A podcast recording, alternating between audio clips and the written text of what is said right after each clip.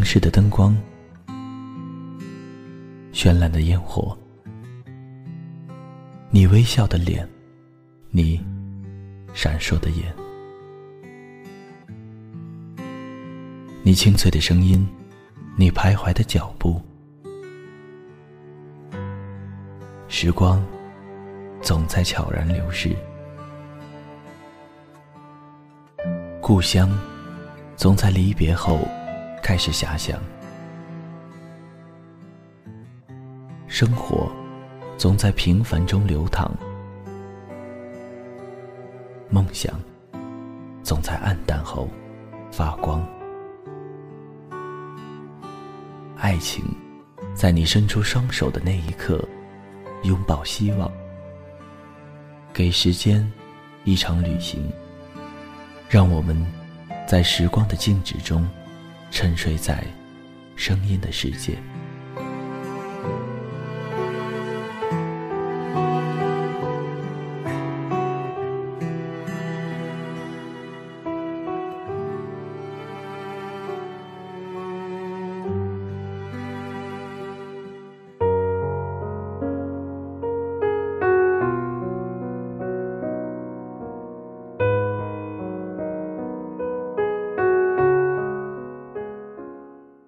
嗨，大家好，这里是荔枝 FM 二一三九五，给时间一场旅行，我是青藤顺。本期节目要分享给大家的文章是：山的那边并不远，可我却再也到不了。我很想你，我总是会做一个同样的梦，梦见我，梦见姥爷，醒来后。我总是会泪流满面，梦中的一切都很熟悉，都没有变，只是那个会宠着我的老人再也不在了。老爷的家在一座山的山脚下，房子后面就是山了。山不高，却种满了树，树的种类很多很多，不过我都叫不出名字。去老爷家不用多久，但是路确实不大好走，要先经过一段坑坑洼洼的泥巴路，然后经过一段沙子路，最后再经过一段水泥路。水泥路是后来才修的，听说是村里人一起凑钱修好的。在没有修路之前，也是坑坑洼洼的泥巴路，一下雨就到处是水坑。经常会滑倒，即使小心翼翼没有摔倒，裤脚上也会沾上很多的泥水。每逢下雨，妈妈就会阻止我出门，即便如此，我也总能想到办法溜出去。爷爷家没有种多少菜，据我所知的，就只有那一块小地，在山的那头，那块地常年种着韭菜，在韭菜的周围。种着葱和蒜，地的最里面还种了两株辣椒。老爷还在菜的周围砌了水泥墙，远远的看上去像一个小池子。为了方便采摘，老爷在地的两头都砌了台阶，一共四层。辣椒的旁边有一棵枣树，不过不是老爷种的。自老爷砌了水泥墙以后，我只要站上去。便可以够到那树上的枣。水泥墙不高，但只要我蹲下，就绝对看不到我。我爸一共四兄弟，只有我家有个女儿。老一辈人重男轻女思想都很严重，因而我很不受待见。只有老爷一个人把我当宝，宠着我，不管我做什么，老爷都不会生气。老爷从来不会骂我。也不会打我。小时候，我在家里经常挨打，每次挨打以后，我就跑过去和老爷告状，然后隔日，老爸就会挨一顿训。有时候不听话，被打得狠了，我直接跑去老爷那儿睡，几天也不回家，老爷也不送我回去，只等着爸妈去接我。每次一去，老爷总要骂上他们几句。众多小孩子当中，老爷最宠我，老爷对我几乎是有求必应，而且老爷从来不会凶我。我妈总和老爷说，要老爷别太惯着我，可老爷从来不听，还说，你们都不惯着他，我还不惯着，那还有谁惯他？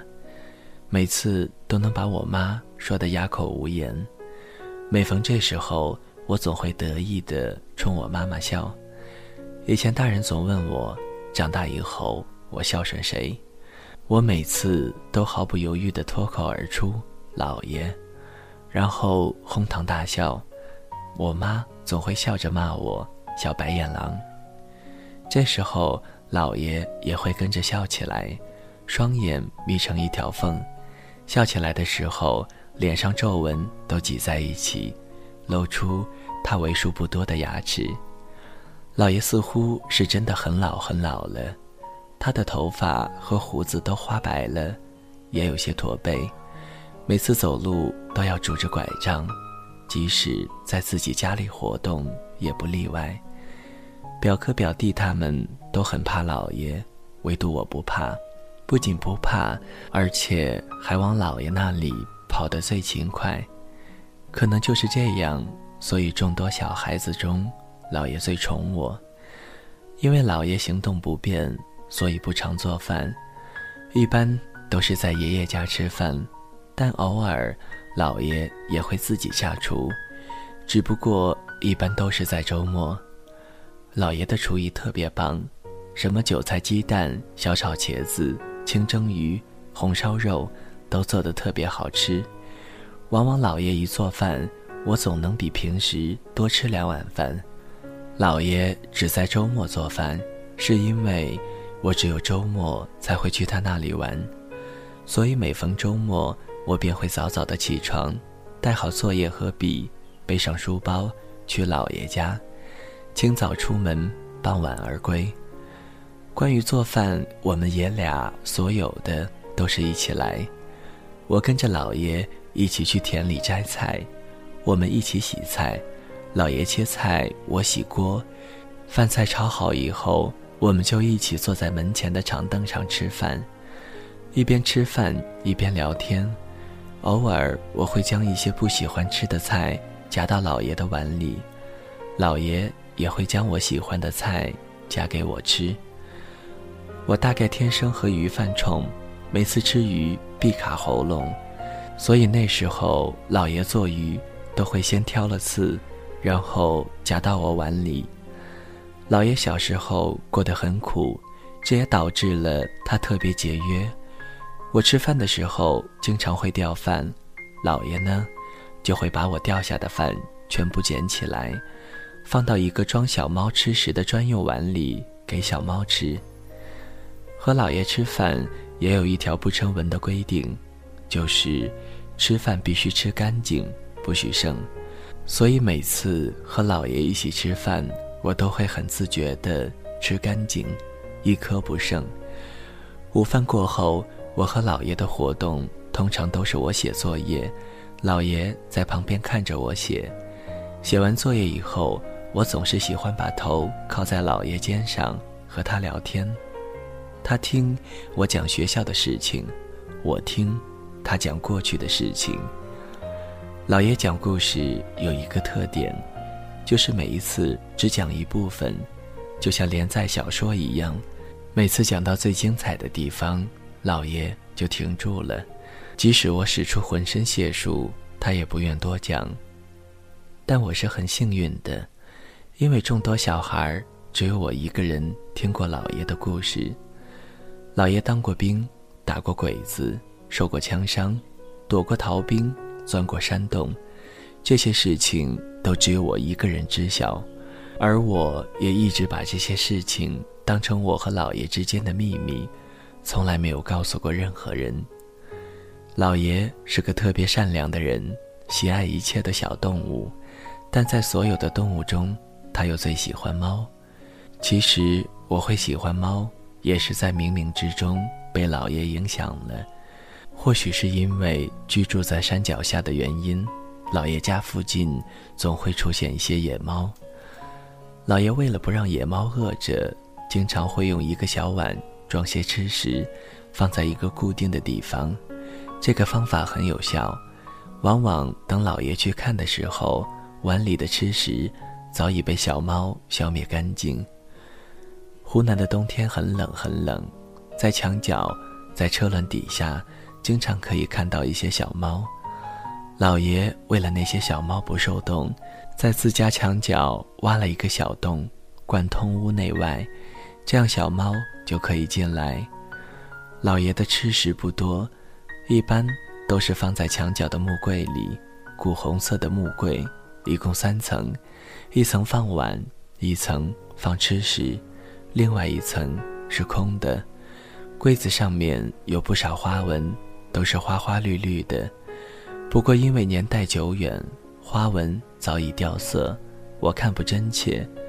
柜门是双向的，推拉门，平时柜门都是关闭的。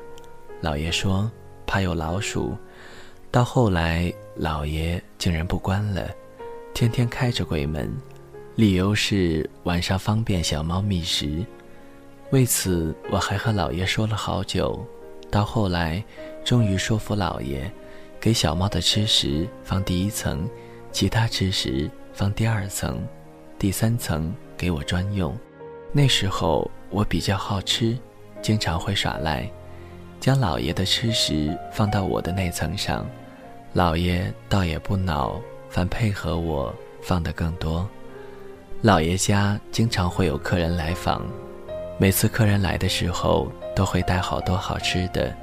也是因此，柜子里我的那一层吃食总是满满的。那时候我怕有吃食的时候我会错过，于是和老爷约定，每当我不在的时候，老爷就将我的那一份放到我的专用柜子里去，这样就不用担心我会错过了。老爷家的门前有一条长长的走廊，走廊一边住着老爷，另外一边。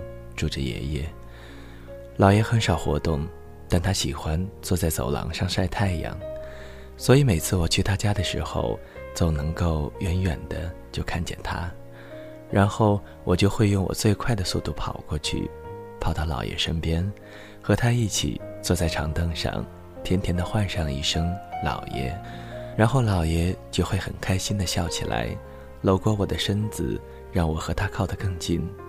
老爷家不大，只有两间房，一间客厅兼卧室，另外一间是厨房。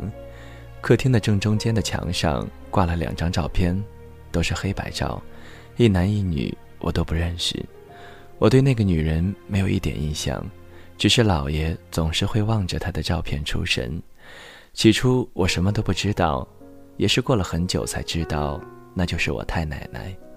老爷也和我说过关于太奶奶的事，但我记得不多，只隐隐的记得，老爷说太奶奶是个很活泼的女子，太奶奶是个傻傻的女子，太奶奶和我一样不认路，是个路痴。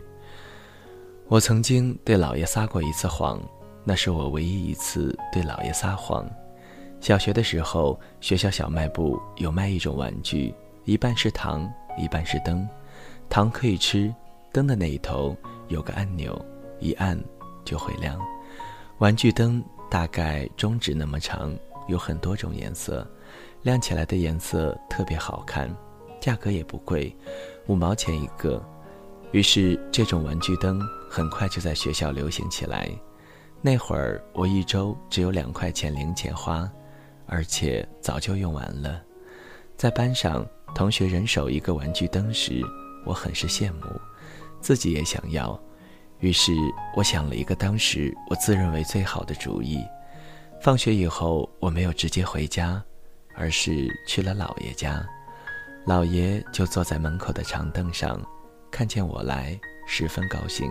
有那么一瞬间，我觉得很有罪恶感，但是这种罪恶感转眼就会被玩具灯所取代。姥爷。学校有一种玩具卖一块钱一个，前面是糖，后面是灯。老爷，你买吧，糖我帮你吃了，灯你自己可以用。好啊，你给我买十个，我一个，剩下的你和弟弟分了。一向聪明机智的老人，此时居然没有发现我蹩脚的谎话，而是拄着拐杖站起来，颤颤巍巍地走到屋子里拿钱。拿了钱以后，老爷拄着拐杖走到门前，靠在墙上，借着外头的光，低着头，蘸着口水，将钱一张一张地数好，然后递到了我的手上。老爷的钱很旧很旧，旧的全部都看不出原来的颜色，而且全部都褶皱了。老爷一共给了我二十，两个五块的，五个两块的，钱都是旧版的，有两个人头的。接到钱的那一刻，我差点就要哭了，但马上就会被欢乐所取代，因为我有钱买玩具灯了。只可惜。属于老爷的那一个玩具灯，他终究没有见到。二零零八年是北京奥运会，却也是我最不愿想起的一年。那一年，我失去了两个至亲，姥爷和外公。外公是得了癌症去世的，做了很多次手术，去过很多医院，最后却还是走了。外公葬礼期间，我一直住在外婆家，下葬以后才回来。从外婆家回来的那天下午，我妈买了点东西，让我带过去给爷爷和姥爷。我出发的时候傍晚了，太阳已经下山，到的时候天已经完全黑了，而姥爷的房门紧闭。我不以为然地靠在窗户看了一下，看房间里一点动静都没有，也没有想那么多，将东西放在爷爷家以后，我便离开了。那个时候我还不知道姥爷会出事。第二天清晨，我在玩耍的时候，我妈突然叫我回家。我回去以后，我妈却直接带我往姥爷家走。在路上，我突然听到我妈说：“你姥爷走了。”我觉得有些莫名其妙。姥爷走哪里去？你姥爷死了。我无法形容我的心情。我不相信。我的姥爷怎么会就这样死了呢？我还没有长大，还没有好好的孝顺他，还没带他去玩，还没带他去旅游啊！他怎么会就这样死了呢？我妈肯定是骗我的。可是我到了以后，却发现姥爷家围满了人，所有的人都围在姥爷床前，还有一个姑奶奶跪在姥爷床头哭，而我的姥爷。此时却毫无生气地躺在床上，嘴巴大张，双眼被金纸遮盖住。我叫他，他不应我。我走过去碰了一下他的手，却发现老爷身体冰凉。别人都说老爷活的岁数也算大了，死的也算好，无病无痛。除了一个在哭的姑奶以外，其他人都在八卦地说着老爷的各种事情。我不经意地瞥向木柜，却发现木柜被打开了，三层全部都被打开了。木柜的第一层只有一个空碗，第二层有一个袋子，里面装了一些吃的，旁边几个碗装着菜。第三层的东西最多，有很多零零碎碎的吃食，还有一大包用袋子装着的零食，还有一样东西。被两个碗盖住了，看不到是什么。我走过去，拿开了最上面盖着的一个碗，发现里面赫然躺着几块红豆糕，那是老爷留给我的最后的红豆糕。那一天，大家都在讨论老爷的事情，而我则独自躲在一个他们找不到的房间，一个人默默地吃完了那一碗红豆糕。红豆糕的事情，我没有告诉任何人，也没有和任何人分享。我吃的很慢，很慢，很慢。手上拿着的红豆糕，仿佛是一件宝贝。每吃一块，我都要端详好一会儿。咬下去的一瞬间，眼泪差点掉下来，可终究是没有。红豆糕还是记忆中的味道，还是那么好吃。可是我的姥爷却再也不在了，而我连他最后一面都没有见到。老爷对我说的最后一句话是：“行行行，好吃的我都给你留着。”那是我骗老爷要钱那一天，要走的时候，老爷说的最后一句话，却不曾想，这竟是我们最后一次见面。那句话会是老爷对我说的最后一句话。老爷给的钱，我留到了现在，也没舍得花。那钱我只用了一块，买了两个玩具灯，都是买的蓝色，老爷一个，我一个。玩具灯，我和老爷说过的，我不能食言。哭棺的时候，我走到了老爷的棺材旁，将一个玩具灯放进了老爷的棺材里面。为了不被人发现，我藏在了寿衣下。做完以后，我装作什么事情都没有发生一样，走回了爸妈身边，站在人群之中，看着老爷的棺材缓缓盖上。老爷盖棺的时候很安静，所有人都很平静，没有一个人哭，包括我。老爷最为宠爱的曾孙女，也只是一脸平静，看着棺材。缓缓盖住那个对我最好的老人，看着那个对我最好的老人被棺材盖住，再也不能出现。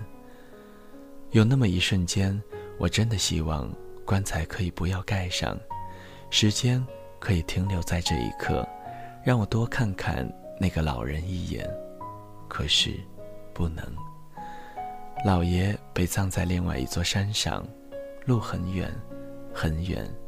山很高，很高，而我站在人群中，看着那个装着最爱我的老人的棺材缓缓入土，看着那个最爱我的老人被泥土缓缓填上，变成一个小土堆。这个时候，我才真正明白，老爷，他是真的不在了，以后都不在了，我以后再也见不到他了。那天我很机械化地完成了整个葬礼仪式，只是在所有人都走了以后，我一个人又跑了回去。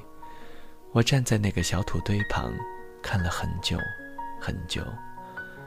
老爷家的后门有一条沟，沟的后面就是山，而沟的旁边种了一棵树。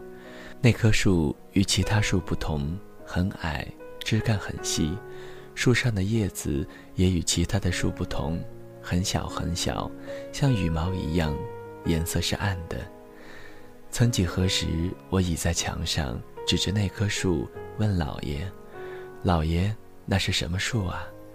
坐在矮板凳上的老爷一边扇风，一边告诉我：“那是春树，树上的叶子还可以炒菜吃的。”老爷，那我现在去摘。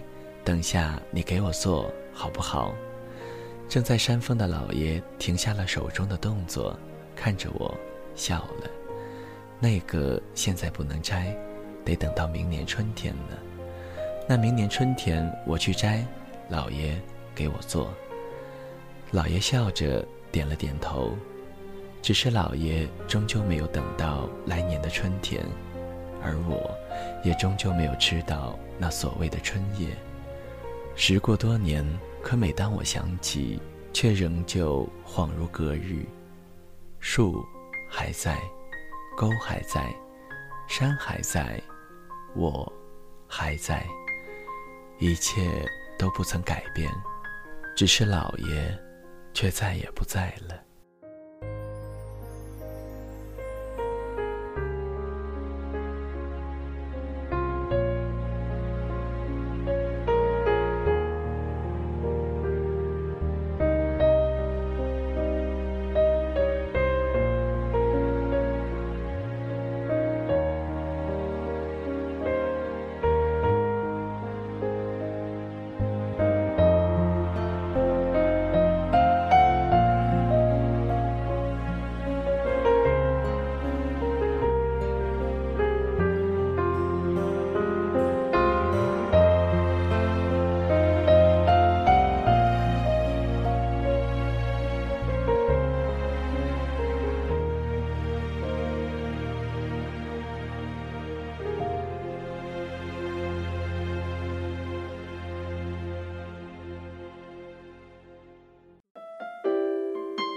谁的声音清唱婉转流年？